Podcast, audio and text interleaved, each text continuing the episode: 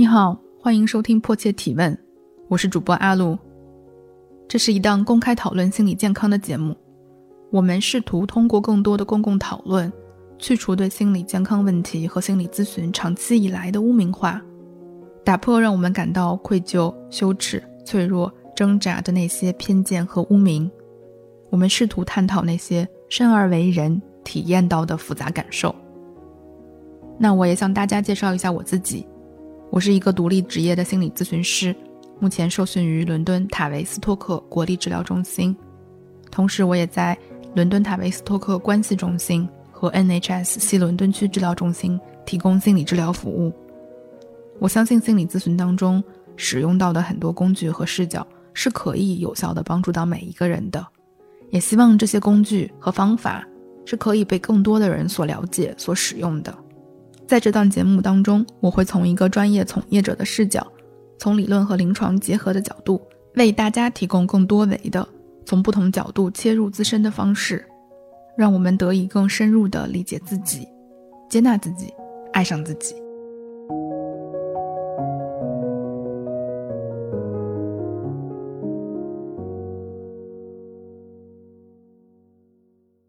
那么，在节目开始之前呢，我需要先声明的是，虽然我是一位心理咨询师，但我不是你的心理咨询师。很多具体的情况我并不了解，节目当中的内容不能代替专业的心理咨询。如果你有精神科的诊断，仍然需要遵医嘱寻求一对一的专业支持。那我们今天这期节目的主题是焦虑。说到焦虑，大家应该都不陌生。我们的大脑，它的内在工作逻辑本身就是给我们制造焦虑。稍微夸张一点点说，大脑的主要工作之一就是产生焦虑。也因此，我们没有一个人是不焦虑的。或者说，如果你的焦虑真的是零焦虑，那你的生存一定会出现问题。遇到该担心的事儿的时候，完全不担心，这其实不是一个好状态，反而是一个很容易出危险的状态。焦虑在一个比较健康的范围的时候，是对我们的生存有帮助的；而超过这个范围，不论是过高还是过低。都是对我们的生存状态带来影响的，而我们当中大多数人会处于一种过度焦虑，而不是过度不焦虑的状态。一部分是因为那些带着过度不焦虑基因的人，可能在过去千百年的生存竞争当中已经被淘汰了。毕竟几百年前人类的生存还没有像今天这样，生存在很多时候还是需要争取的。一定程度上意味着得以留存至今的基因都是更容易焦虑的基因。另一部分原因是，长期以来的生存竞争也在不断塑造着我们的大脑。另一部分的原因是，长期以来生存竞争也在不断塑造着我们大脑。可以想象成啊，在这个进化的长河当中，我们的大脑系统不断升级，而这个升级的内容就包括让大脑夸大的去想一件事儿值得焦虑的程度。它其实是一种进化的机制。这是一种大脑为了能够万无一失的确保生存而故意制造的错误。你想啊，如果一个潜在威胁，大脑不管怎么样，先把它标记成红色警报，进入焦虑状态，那么哪怕误报了，总比万一万一忽略了，然后你这个个体挂了或出现危险了要好很多。作为一个涉及到生存根本的警报器，大脑进化到今天。它的机制就是宁愿错杀一百，也不放过一个。只要我觉得有威胁，那我先报了再说。那我们首当其冲，先来说一说焦虑和控制的关系。焦虑和不停的担心，往往是一种试图控制的尝试，它是一种变形的试图解决问题的方式。我们人类大脑超级厉害，有未雨绸缪的能力，所以我们能提前计划好今天穿什么，以防自己冻着。也知道在下雨的时候，提前出门的时候拿上雨伞。但焦虑的状态，它不是一种正常的去解决问题的状态，它是一种弥散式的扩展到生活的方方面面的尝试解决问题和尝试控制问题的状态，尤其是指向那些我们其实并不能真的控制的事情。虽然很多时候我们也意识到焦虑带来的这个体验，它其实不怎么好。但我们在不断的未雨绸缪、过度担心的时候，在其中我们也在获得着一种掌控感。我们无意识中相信，通过我这样过量的担心，是可以预防坏的结果发生的。很多时候，我们会有一种特别不符合逻辑的想法：如果我对一件事儿没有过度担心，比如明天有一场重要的考试，而我今天反而特别放松，结果我真的考砸了，哎呀，那是不是因为我没有足够重视呢？我没有足够担心，我怎么那么松弛呢？我没有足够准备。我们很多时候会不合逻辑的认为，担心是在保护我们的。不信你想想看，你是不是出门干什么事儿，你妈都担心？好像她觉得她可以通过这样的方式保护你，但其实她担心不担心和你事情发生的结果好像并没有实际的关系。而试图控制无法控制的事情，就是给我们制造焦虑最好的方式了。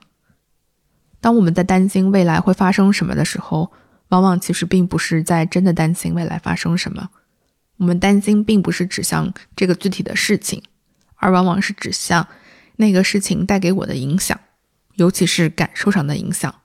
这个影响有可能在我的想象中是我没有办法承担和承受的。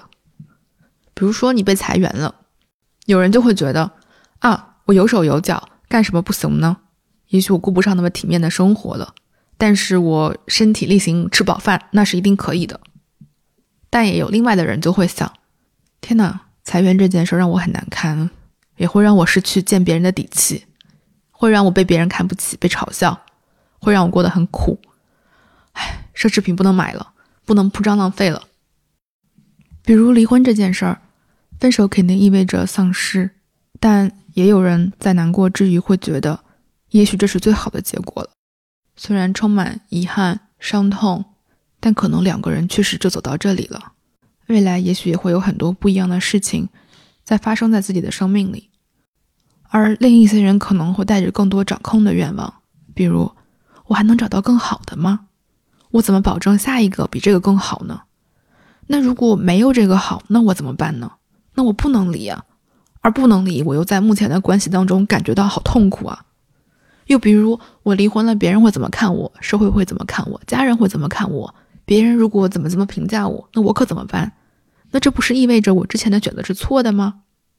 我怎么能允许我之前的人生选择被证明是一个错误的选择呢？所以很多时候，我们错误的认为我的想法和感受是被外部所控制的，所以我要拼命的去掌控那个外部的环境。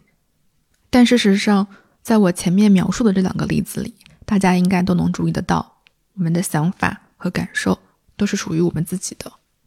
这就是为啥我们经常能看到有些人好像过得也不怎么样，但是人家过得很自洽，看起来好像也没自己好，但是人家过得很舒服。事实上，尝试控制外部、控制别人的时候，不管这个理由多么合理，最终都是为了让自己舒服。比如，我希望我的孩子好好学习，拆解一下。成绩好，那么对孩子未来好，孩子未来可以不成为我的负担，他也许还可以帮助我，可以反向支持我。就算都不行，他也能让我跟别人吹吹牛，心里舒坦。所以我想他好这件事本身是因为我在其中舒坦。如果你在其中不舒坦，你就不会做这件事了，是不是？不然你怎么不管你邻居的孩子学习好不好呢？如果我更多的打算，更多的担心，更多的不断计划，事情就能更确定。这是一种幻觉，而人生真正确定的事情只有一件，那就是死亡。所以，当我们试图控制的时候，我们在干嘛呢？我们其实是在害怕自己的感觉，我们害怕在上面说的那些没有控制好的事情发生的时候，我们会感觉到这里留下一个填空题，比如说会感觉到自己很弱小，感觉到自己很无力，感觉到这个空白留给你。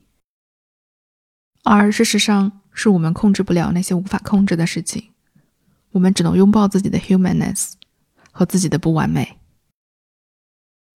那么接下来，我想说两种我最经常观察到的焦虑状态。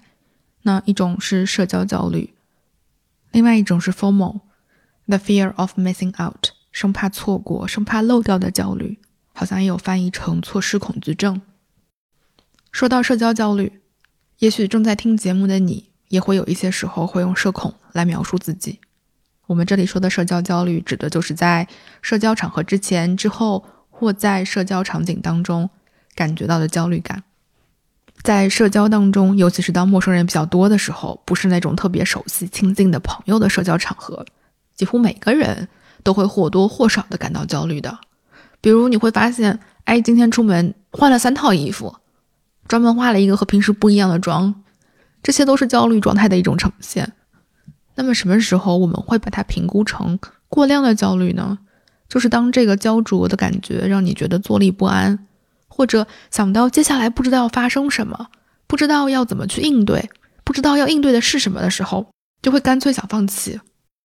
虽然今天出席的事情可能挺重要，但我要不还是找个借口不去了吧。到这样程度的时候，其实这个焦虑就间接给我们制造了一些损失。本来可以正常参与活动，因为无法承受焦虑而丧失了参与活动的机会，丧失了认识更多有意思的人的机会。做有意思的事儿的机会，与别人产生连接的机会，而往往这样的焦虑都是由别人是怎么看我而引发的。从这方面来说，也不难预料到，相对于男性而言，女性平均来说会更容易有社交焦虑的感觉。毕竟女孩子们从小被灌输的都是得让别人舒服，很多时候都是在追求得体，并且女性确实会因为如何呈现自己。这个呈现包括衣着、妆容、举止，如何说话，包括如何笑，都会因为这些东西而被社会用更严苛的标准来评价。那么，抛开性别差异，单纯回到社交焦虑这个感觉上来，到底为什么在有些人的身上，这个感觉就煎熬到让人无法克服呢？这类型的焦虑往往呈现出来的是我们身上某一部分潜在的儿童状态。小朋友在三到五岁的阶段。很多时候，他们是不会区分自己和别人的，或者说他们会以为自己就等同于别人，自己的想法就等同于别人的想法，自己看到的就是别人看到的。比如，我们会看到孩子们玩游戏的时候，他们会捂上自己的眼睛，就认为别人看不到自己了。所以，如果你观察过这个年龄段的小朋友玩躲猫猫，就会发现那真的是漏洞百出。所以，在这个状态之下，我们其实也觉得。别人是和我们自己一样在关注我们自己的，因为我如此关注我自己，所以别人也一定和我一样如此关注我自己。举个例子，假如一个屋子里有五个人，这五个人都有非常严重的社交焦虑，都非常紧张于如何呈现自己，并且都认为对方在观察自己，在想自己，在评价自己。所以，其实一个现实是，在这个房子里的五个人，他们都没有关注过别人。但他们都认为别人一定在紧紧的关注着自己。我们可以试着挑战一下这个想法啊。首先，别人在怎么看我啊？他们在怎么评价我啊？他们在怎么想我啊？他们是不是看出来我今天这双鞋穿的不搭？他们是不是看出来我根本无话可说，好尴尬？这些都不是别人脑子里的想法，是在你脑子里的。你脑子里想的东西和别人脑子里是怎么想的，可能没有半毛钱的关系，因为这是你脑子里的。而你根本不知道别人脑子里想的是什么。很多人在这里可能会说：“嗯，那我通过他们的行为、做法、眼神是能判断出来的呀。”真的吗？比如我今天一肚子火，在公司的过道上有同事过来撞了我一下，我可能会很生气的瞪他翻白眼。而同样的场景，如果是我心情好的时候，有同事过来撞了我一下，我可能会说：“哎，没事儿。”那么是不是第一次撞我同事会觉得我很确信，从他今天的这个眼神、动作、语言，他一定是讨厌我的，不然怎么会我撞他一下，他就是那样的态度对我呢？但是事实上，在我的脑子里是这样吗？在我脑子里真实发生的情况是，第一天我在过道里的时候，是某一个甲方把错误甩过来，本来不该我背的锅，结果变成领导骂我。而第二个场景，我心情超好的时候，可能是我朋友抢到了我很喜欢的歌手的演唱会门票。所以，我们对于别人想法的猜测，很有可能是和他们几乎无关的。当然了，对于我们特别熟悉的人，爸妈、配偶，我们的猜测的准确度可能是有所上升的。但婚姻里无数的问题，很多时候都是夫妻俩对一件事情想的不一样，所以即使能推测出来一部分，很多时候还是需要很多互相校对的。我再举个例子，假如我在和好朋友一起看帅哥，走过来一群帅哥，其中最左边一个，我觉得哇，帅的惊为天人，然后我会喊我的姐妹，快看，但对方可能会觉得非常的一般。你说这个是帅哥本人的问题吗？别人不喜欢他是因为他不好看吗？他需要担心自己啊，我长得可能会让别人不喜欢，因此我觉得很焦虑、很紧张吗？举这些例子就是为了回到一点，不去社交的这个焦虑也好，恐惧感也好，是来自于自己内心的，和别人真的是怎么评价你的，往往没有什么关联。舒淇站在这里，也有人说她不辣；屈楚萧站在这里，也有人说不喜欢这一卦，对不对？下次当你感觉到自己有社交焦虑的时候，觉得别人正在如何如何看我，如何如何评价我的时候，试着在脑子里想想看，今天你打算把这些焦虑分配给谁呢？是上一次一起吃饭一句话也没有说的那个女生吗？还是之前实习的某一个组那个组的领导早就看我不顺眼了的那个，已经八辈子没联系过，人家可能早把你忘记了的领导呢？那么，既然是你把这些焦虑的想法分配给他们的。那我们就能把这些想法拿回来，是不是？承认这个是我的想法，听起来并不好受。毕竟，如果锅能甩给别人，那显然会好很多。但是，锅给别人意味着这些事情是我无法控制、无法改变、无能为力的，留给我的只有默默承受。而拿回主权，恰恰意味着我可以选择我想要的方式了。迫切提问是一档公开讨论心理健康的节目，由 Marcast Media 制作出品。在这里，我们试图讨论那些生而为人体验到的复杂感受、陷入过的困境、走入过的死胡同和无法挣脱的关系。我为什么会有这样的感觉？只有我一个人这样吗？别人也是如此吗？我这样的感觉正常吗？是正确的吗？是健康的吗？我有这样的感觉和问题，我该怎么处理？怎么应对？我们试图的通过不断提问，让我们能够更加深入的理解自己，理解他人。我们相信总有人对自己的内心充满好奇。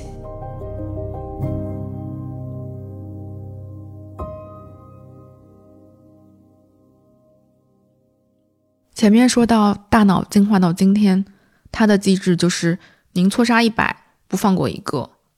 但科技的发展真的太快了。我们人类的进化，大脑的进化，完全没有跟得上科技的速度，所以，我们现在最最容易误报的，就是我们产生 FOMO 焦虑的根源。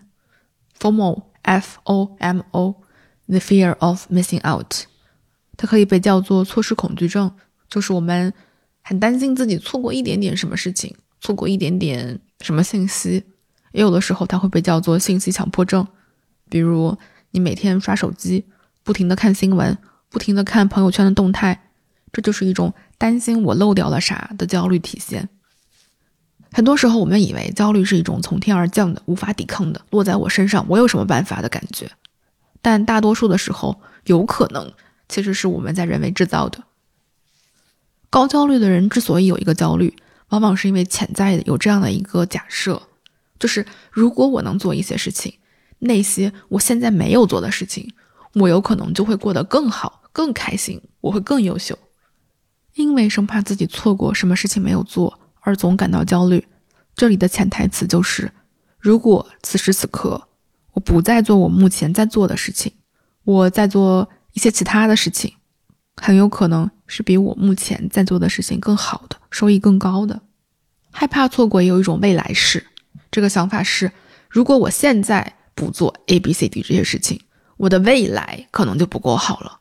总之，它是不如我做了 A、B、C、D 这些事情好的。在有这样的焦虑感的时候，我们担心的是自己错过，我们害怕的是因为某一个环节、某一件事情没有做，而让自己最终无法得到自己想要的东西。说的终极一点，就像是最终没有办法过好这一生。但这里的悖论在于，当你在现在这样的思路里的时候。恰恰，它就是一个绝好的方法，让你避免在当下快乐。听起来是不是很奇怪呢？但是这是一个事实。不论你当下过得有多好，再好你都不 care，因为你在不断想着未来，你在不断担心着错过着什么。这种焦虑就意味着你一直想着，如果我现在正在做一件其他的事儿，我就能如何如何。而这恰恰是一种对当下的全然的拒绝。我觉得值得一提的是，如果你有这样的想法，比如我错过这个机会，我就如何万劫不复？如果我现在没做什么，那我以后可能就再也赶不上别人了，会困难重重。我要在这里对这些想法保持怀疑的态度。就在现在，此时此刻，可能有一个令你羡慕、嫉妒、恨的人，正在做着那些你觉得未来你一定要去做的事儿，而他此刻可能也正在其中挣扎、痛苦，也说不定。如果说做咨询师这个工作给了我什么，那就是给了我很多见证这样痛苦的机会。很多时候，我们以为我们是错过了一些很有价值的事情，才让我们不开心、不高兴，和别人比起来，感觉自己落后了。但实际上，更有可能的是，此时此刻那个害怕自己错过了什么的想法，恰恰就是让你这一刻不开心的原因。因为你原本有机会是享受现在的，而事实上。人生就是一场大型的 FOMO，人生永远要面对 FOMO 的焦虑，错过什么的焦虑，因为没有一个人这一辈子可以什么都要。妈的多重宇宙有一百种活法，但我们大概每个人只能选择一种来度过这辈子。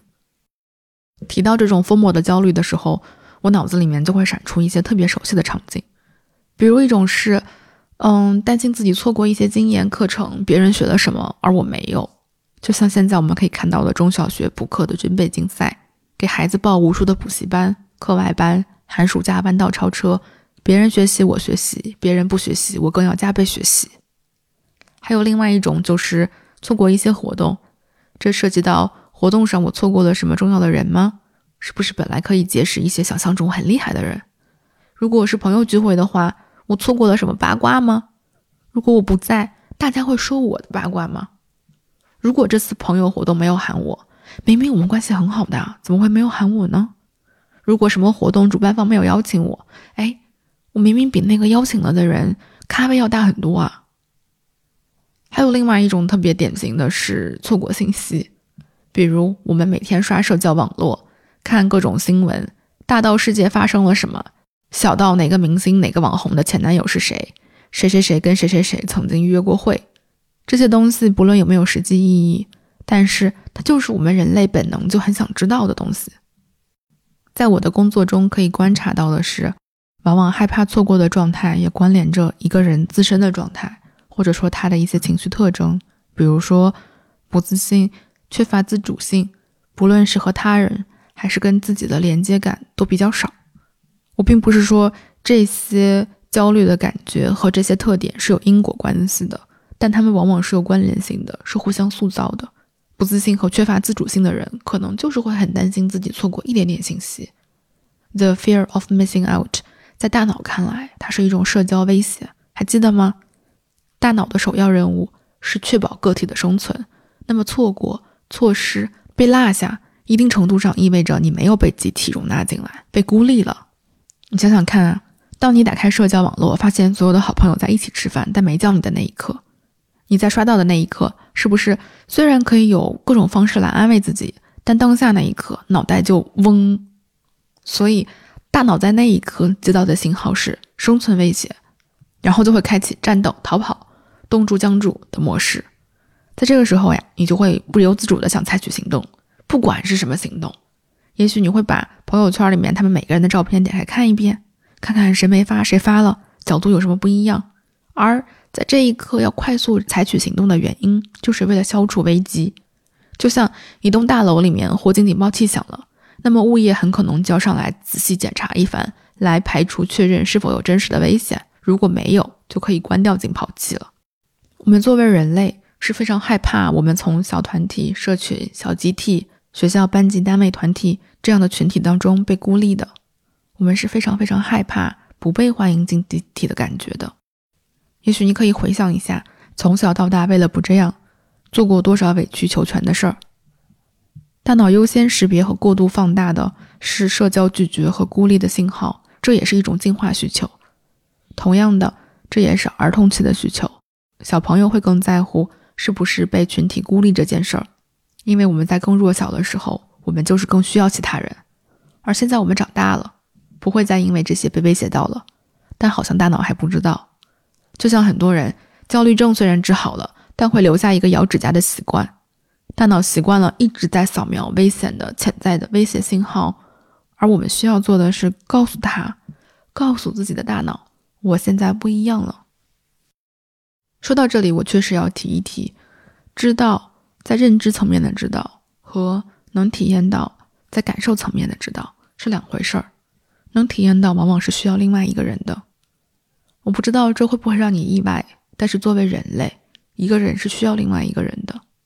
我们只有极少的学习是可以在纯的认知层面上就完成的，而往往我们体验层面上体验到的那些东西，才是我们真正学习的方式。那些你真正体验过的东西，才能真正的知道。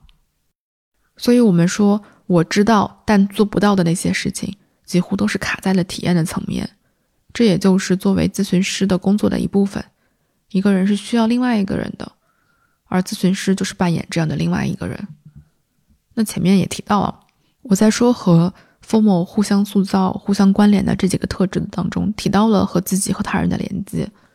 我想在这里稍微展开再说一下这个连接的部分。为什么说和自己缺少连接会更容易焦虑呢？因为是和自己的内在断联，缺乏和自己内在的需求、想法的连接，不知道那些是什么。才会更加有生怕错过什么的焦虑感，因为不知道自己要什么，所以只能到处乱找；因为不知道想要找的信息是什么，所以每一条信息都害怕错过，都变得很重要。就像很多家长，因为不知道自己对孩子的到底有什么样的想法和要求，所以什么都很在意。别人孩子画画好要比，别人孩子体育好要比，别人孩子学习好要紧追不舍。当然了。在考虑这个的时候，也要考虑到我们自身所在的发展阶段。如果此刻在听节目的你是在青春期和成年早期，那么你有这种生怕错过什么的焦虑和乱找的感觉，那是相对正常的，是非常合理的。因为你确实就是在一个找的阶段，你正在探索自己的人生，这是符合你发展阶段的。就像小婴儿大哭大闹是符合这个发展阶段的一样。你不能要求一个小婴儿从出生开始就乖巧懂事听话，但如果你在而立之年，在不惑之年，仍然是在一个这样焦虑的焦灼的状态里，那可能就不是特别符合目前的发展阶段了。那当我们更了解 FOMO 的状态，这种生怕错过什么的焦虑的原因，那么遇到这样不舒服的时候，我们能怎么做呢？其实现在大多数人在不舒服的时候，在焦虑的时候，在心里。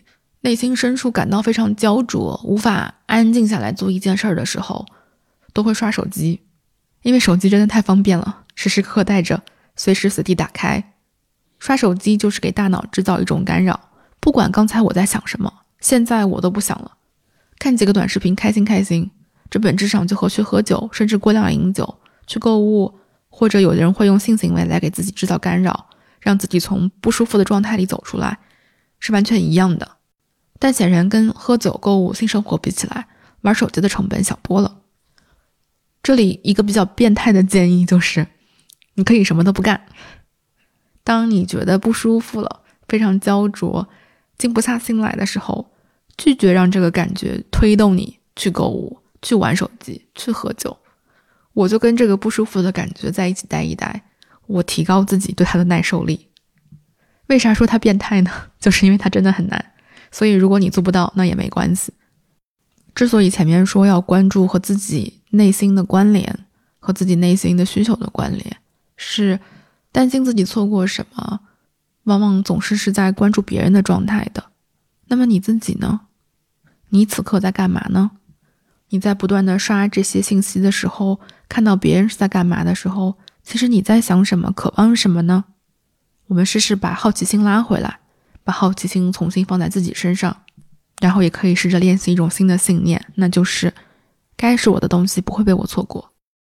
我想再重复一次，该是我的东西不会被我错过。如果你听到这句话觉得完全不相信，觉得不可能，那也很正常，因为就像我们在练一块僵硬的肌肉，第一天别人告诉你可以这么练的时候，你觉得真的不可能啊。而练习本身就是为了。建立一个新的神经回路，建立一个在你大脑当中从来没有存在过的脑回路，咱们就是真的在无中生有呢。最后，我想来说说焦虑和抑郁的关系。先说个段子吧。嗯，焦虑有些时候会被定义成抑郁加无数杯咖啡，也就是说，这两个东西它的内核上是有那么一些重叠的地方的。我们会开玩笑的在临床中举例子说，当你和一个焦虑症的来访者工作，工作工作工作着，你可能发现他变抑郁了，因为就是把那个。在无数次的工作当中，把那无数杯的咖啡给取消了。也因此，我们很多时候会说，焦虑、过度焦虑，很可能是一个人对自己抑郁的那部分的防御。意思是说，让人痛苦的其实是抑郁的感觉，是丧失感，是无力感，是沮丧。而为了抵抗这些感觉，一个人逐渐地发展出了一种高焦虑的状态，如同热锅上的蚂蚁。而在高焦虑的时候呢，我们体验到的是紧张，需要不停的做事儿，焦灼感。那这些感觉就带着我们躲开了那些抑郁当中的无力感、没有生命力、令人痛苦的感觉。当然了，上面这一系列的神操作并不是你有意识的做的。比如我今天觉得很抑郁啊，那我要不要用焦虑来对抗它吧？这些都是你的潜意识自然而然为你做的。是不是感觉是神来之笔？我之前有个督导常常说，在来访者身上，我们经常能观察到那种极其聪明的防御，极其精妙绝伦的症状，像是为这个人量身而定的。而这个时候，你就会知道，这么聪明的东西是意识，是思考想不出来的。这种神来之笔，只有可能是潜意识的作品。所以我们才会有另外一句名言嘛，就是所有潜意识里没有能够被理解的。最后就会被叫做是命运，而焦虑情绪和焦虑症都是非常累和非常消耗的，它往往会让我们产出不多，或者说产出和消耗完全不成比例。这种消耗很大一部分就是我们常常说的内耗。如果你恰好在这样的状态里，我可以提醒你的是，你并不是一个人。焦虑症是非常常见、广泛存在的。美国 CDC 的数据。焦虑症占到全人群的百分之十八，而这些人当中，只有百分之三十七的人寻求过专业帮助，另外大多数人都是在自己苦苦坚持。中国焦虑症的数据，我并没有能够找到一个非常靠谱的，但是简单心理在自己的用户调研里面提到的一些信息，是在大众采样当中，人们首先提到心理困扰的前三名分别是：一、情绪问题；二、个人成长问题；三、原生家庭问题。而在排名第一的情绪问题当中，又有百分之四十九的人表示自己存在焦虑情绪。考虑到我们目前社会的氛围，高竞争、高压力，社会期待过高，我会觉得任何人在这样的氛围之下发展出过量的焦虑都是合理的，是人的正常反应。焦虑症的因素有很多，有可能有以下的这些提到的因素，但它的形成是非常复杂的。比如说有遗传的易感性，但是往往遗传的易感性也是需要环境协助促成的。比如说环境，嗯，一个追求完美的家庭，高期待的父母。比如说你的家庭里有很多事情是闭口不谈的，就像《Beef》里面的台词说：“You're either happy or you're quiet。”你要么就是高兴的，要么你就安静。那些不高兴的。复杂的负面的东西，好像是不能被提及、不能被讨论的。再或者是你的父母本身就有很多焦虑的行为，你在这样的环境里，就是在一个焦虑的环境，那你自然而然也就学会了。你也可以观察一下自己，是不是在遇到很多事情的时候，都先想最坏的结果。那么根据 DSM 诊断手册，需要持续一段时间以上的焦虑，才能算是真正的焦虑症。比如说。六个月以上的焦虑，那么如果你只是一个礼拜、两个礼拜感觉到自己相对焦虑，那可能是一种正常的状态。也可以看看自己最近担心的、压力大的、焦虑的事情有没有影响休息，感到疲惫，焦虑的状态影响到正常的生活了吗？有些时候突然过敏、皮肤症状也是和心理压力紧密相关的。还有一个很少被大家注意到的是。睡觉起来会发现自己下巴痛，就是因为晚上睡觉的时候，在你睡着了之后，下巴、牙齿是紧张的，因为压力过大，咬牙切齿的睡了一觉，所以第二天早上起来会觉得下巴痛。而在儿童当中常常出现的焦虑也有两种，只是我们在今天的节目里不会再更多的展开了。一种是选择性的语言障碍 （selective mutism），选择性缄默症。这不是一种语言障碍，也不是一种身体障碍。这个孩子是可以说话的，但是他会突然一下子就说不出话了。这是一种非常非常典型的儿童中出现过量焦虑的状态。还有一种非常被大家熟知的，那就是分离焦虑了。其实分离焦虑这个话题也很值得单独再做一期节目。今天我们这期节目里讨论到的是更经常的可以在我们身边观察到的焦虑类型和状态。那么更深层次的还有其他的，比如死亡焦虑、崩解焦虑，像刚才提到的分离焦虑。比如死亡焦虑，很多时候是关联着过度加班、拼命努力；而崩解焦虑，可能是一种长期觉得自己有可能会不复存在、会消失、会破碎，没人能够真的稳稳的保护住我。我自己不行，别人也不行的绝望，而这些话题都是需要在更深入的、更有个体针对性的场景之下来探讨的。OK，以上就是本期节目所有内容，感谢你的收听。如果你喜欢这档节目，希望你可以把它分享给两位好友一起收听。Sharing is caring。我们会不定期的做问答节目来答听友问。如果你有一些一直以来感到困扰的问题，欢迎你把它们写下来，发邮件至 cathy 里点 psy at gmail dot com，c a t h y l i 点 p s y at gmail dot com，邮箱地址我会写在 show notes 当中。迫切提问由 Marcus Media 制作出品，你可以在各大主流音频平台或播客客户端订阅收听这档节目。我是主播阿露，我们下期再见，拜拜。